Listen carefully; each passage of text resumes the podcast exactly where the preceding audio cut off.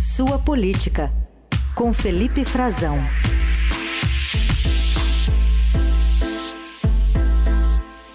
Hoje destacando investigações do Exército sobre os atos de 8 de janeiro e também o ataque do qual a gente falou mais cedo a uma base do Ibama lá na terra Yanomami. Oi, Frazão, bom dia.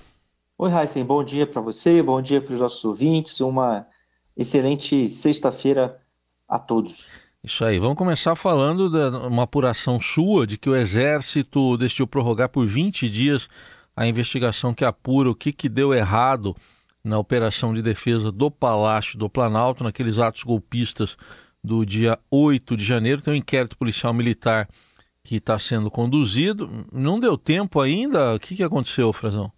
Pois é, Raicen. Olha, isso é uma situação, até para o nosso ouvinte, para quem não está acompanhando tudo, se para a gente que está na investigação diária já é difícil, imagino para quem não está diariamente. Mas são várias frentes de investigação, né, Raicen? Uma delas é dentro das Forças Armadas, dentro do Exército Brasileiro.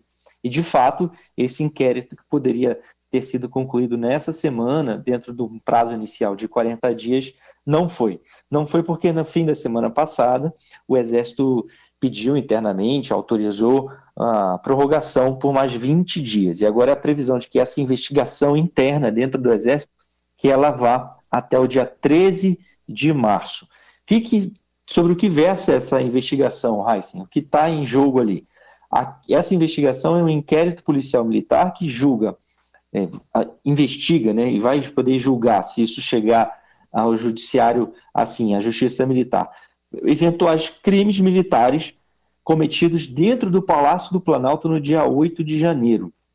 Dentro do Palácio do Planalto, porque o Palácio do Planalto é protegido por umas unidades militares, entre elas o Batalhão da Guarda Presidencial. É o dos edifícios atacados no dia 8 naqueles atos golpistas cometidos por extremistas, com depredação, é, tudo aquilo, é, o que envolve as Forças Armadas é principalmente o Palácio do Planalto, porque era o único edifício dos que foi atacado que era protegido, ele é comumente, já historicamente, é, é uma atribuição, tem um batalhão da Guarda Presidencial que tem essa atribuição de guardar, proteger o Palácio do Planalto, e como é evidente para os próprios militares, houve muitos erros, muitas falhas. Então, tudo isso está sendo investigado. A gente viu já logo nos, nos primeiros dias, o, na época, comandante, o coronel Paulo Jorge Fernandes, que comandava o batalhão da Guarda Presidencial, sendo questionado, vazaram vídeos da atuação dele discutindo, exaltado, é, com com policiais militares, né, usando palavrões, ele tentando dar uma ordem e os policiais tentando convencê-lo a efetuar as prisões. Naquele momento, os militares é, estavam tentando fazer, segundo a versão é, corrente nas Forças Armadas, com, com, que pelo menos os invasores deixassem o Palácio do Planalto, que eles já estavam saindo. Essa guerra de versões, isso tudo vai sendo apurado, as imagens lá de dentro do palácio. Né? Há também uma questão que uma das líderes desses grupos que invadiram o palácio, Ana Priscila Azevedo, foi identificada pela reportagem do Estadão, ela aparece em imagens que ela própria gravou, detida, né, é, em volta de vários homens do, do, batalhão da Guarda Presidencial num determinado momento. Depois não se sabe bem, mas ela escapou, assim, ela foi ser presa depois, dois dias depois, pela Polícia Federal em Goiás, numa cidade próxima a Brasília. Em que condições isso se deu? Como, como alguém que, que estava detido, dominado, terminou escapando né, da, da, da, do exército, dentro do Palácio do Planalto?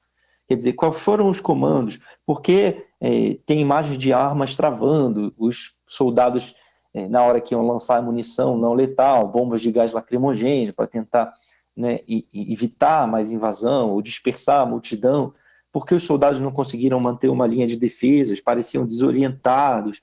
Tudo isso está é, em investigação neste inquérito, é um inquérito policial militar que investiga essa cadeia de comando e os atos, o que ocorreu, principalmente se houve ou não omissão, se houve é, é, abandono de posto, se houve desobediência, se houve desacato. Essas, essas são os possíveis crimes militares previstos no Código Penal Militar que estão sob investigação nesse inquérito. E claro, a cadeia de comando. Né? A cadeia de comando eh, dali, ela passa principalmente pelo comandante do batalhão da Guarda Presidencial e também as trocas de mensagens, a requisição, a dispensa ou não eh, de reforço para esse batalhão, que estava na avaliação de alguns militares com que eu conversei também, subdimensionado. Encerrado esse inquérito, quando for encerrado, aí vai para o Ministério Público Militar e pode haver uma prorrogação também para que eles avaliem se vão apresentar justiça a justiça militar uma denúncia ou não, um arquivamento. Quer dizer, é nesse estágio que a gente está. É, um pouco mais lento, né? um pouco diferente do que está ocorrendo com os invasores. Na Procuradoria-Geral da República, a Polícia Federal já tem oferecido indiciamentos, tem gente presa, né? diferentemente do que ocorre com esses militares.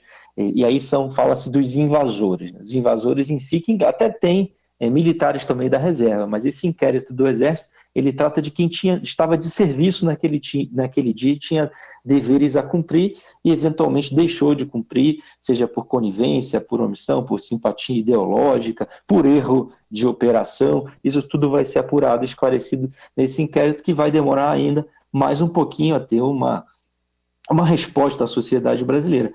Enquanto isso, né, Heisen, tem a investigação está ocorrendo, por outro lado, na Justiça Comum e a própria Polícia Federal já identificou né, nas suas investigações, é, os depoimentos que colheu, é, que, que, precisa é, avançar na investigação sobre militares. Por isso que, desde aí meados de fevereiro, a, a, o, o governo, por meio da Polícia Federal, está oficiando também os, o, o, Supremo Tribunal Federal para consultar como é que vai fazer, né? Se se, se deparar com alguma eh, acusação contra militar, como está acontecendo nas suas apurações, quem é que vai investigar? Tem essa questão. Vai ser a Justiça Comum? Vai ser a Justiça Militar? Tem que separar isso e mandar para a Justiça Militar? E aí quem vai decidir é o Supremo, Raíssa. Muito bem, vamos acompanhar. Então são mais 20 dias, como hoje destaca essa reportagem do Frazão. Convido o nosso ouvinte a ler, está tá no portal do Estadão também, com todos os detalhes. A gente falou mais cedo aqui também, Frazão, queria que você destacasse esse aspecto, um ataque que houve a uma base do Ibama na terra Yanomami, ataque que foi realizado por garimpeiros, teve até tiroteio, né? Teve, teve tiroteio. Aliás, é uma primeira notícia que a gente tem de uma ação é, mais audaciosa, né, de, uma, de uma ação de revide. Foi isso que, que ocorreu lá na terra indígena Yanomami, em Roraima. Olha, é, grave, né, bastante grave isso, é uma reação é, armada que mostra que os garimpeiros estão lá é, com uma capacidade de fogo. Né? Ah, eu tenho a informação de que o governo calcula, Heisen, que haja ainda dentro daquela região, isso é uma informação atualizada ontem com autoridades do governo é, Luiz Inácio Lula da Silva, que ainda há pelo menos mil garimpeiros dentro da terra indígena Yanomami, que de início eles calculavam, embora a associação indígena, os representantes dos Yanomami falassem nos últimos tempos aí em 20 mil, eles acham que era um pouco menos, né? a avaliação deles é, de que haveria entre 10 e 15 mil e que o grosso já teria deixado a terra no início dessa operação, é, essa operação de desintrusão, como eles chamam, né, para expulsar mesmo as pessoas, e que essa, ela entrou em uma fase mais é, recrudescida né, nas últimas semanas, quando eles começaram a instalar por, de uma maneira muito peculiar, inclusive, iniciativa do IBAMA, né? o IBAMA trazendo a sua expertise para a operação, é, essas entidades que atuam há tanto tempo é, nas é, áreas de proteção ambiental, nas reservas indígenas, eles estenderam um cabo de aço num dos rios que eram usados para acesso à terra indígena, é, e eles, esse cabo de aço ele acaba é, bloqueando a passagem dos barcos. Né? Tem uma rede, tem um cabo de aço, tem boias e tem duas balsas ali paradas. E foi nesse local, exatamente nesse local, que obrigava os barcos que são têm um perfil baixo, são usados para deslocamento lá, parecem é, lanchas metálicas, eles chamam de voadeiras, né? Esses são barcos pequenos, de 10, 12 metros, e esses barcos eles acabam é, é, assim, ficando enredados ali nesse obstáculo. E numa dessas ocasiões, né, foi comunicado pelo IBAMA ontem que houve reação eles é, acabaram abrindo fogo, os garimpeiros abriram fogo, eles tinham carregavam, é, desci, estavam descendo o rio com um carregamento de caceterita, um, um mineral é, que tem ganhado muito campo no garimpo, que está sendo muito valorizado, né? E, e eles estavam, claro que esse material é roubado, né? Ele é, é um material da União, né? dado que ali é uma área proibida de se minerar, de fazer garimpo, então pertence à União. Eles conseguiram fugir, abriram fogo contra os fiscais do Bama, contra a base, né? Foram também atacar a base que foi instalada ali, mas tinha ali, tem é, homens da Polícia Federal e da, e da Força Nacional também fazendo essa segurança, além é, das Forças Armadas, estão na região também é, fazendo uma atuação. O presidente do Ibama disse que foi um ataque já é, na, no, na, concepção dele, Rodrigo Agostinho, presidente do Ibama, que foi é, planejado, que foi um ataque criminoso programado, que eles tentaram furar o bloqueio de propósito e para dar uma, uma resposta. Não é a primeira vez que a gente vê essas bases é, do IBAMA sendo atacadas, a gente já noticiou isso várias vezes, Heisen, mas do, dada o tamanho da operação, a, mobili, a mobilização de homens das Forças Armadas, de todas as agências federais, não deixa de ser um ataque também muito audacioso e eles conseguiram escapar. Né? Isso é que é pior, que conseguiram escapar, seguem armados, então imagina o que não podem fazer com a população indígena. É gravíssimo, né?